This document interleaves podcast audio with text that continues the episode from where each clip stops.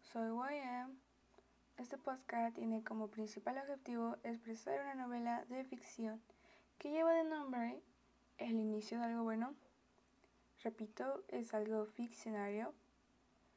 En esta novela presentaremos algunos hechos reales de la historia durante la Segunda Guerra Mundial y después de esta, pero sobre todo basándonos en la historia de México y el programa Bracero.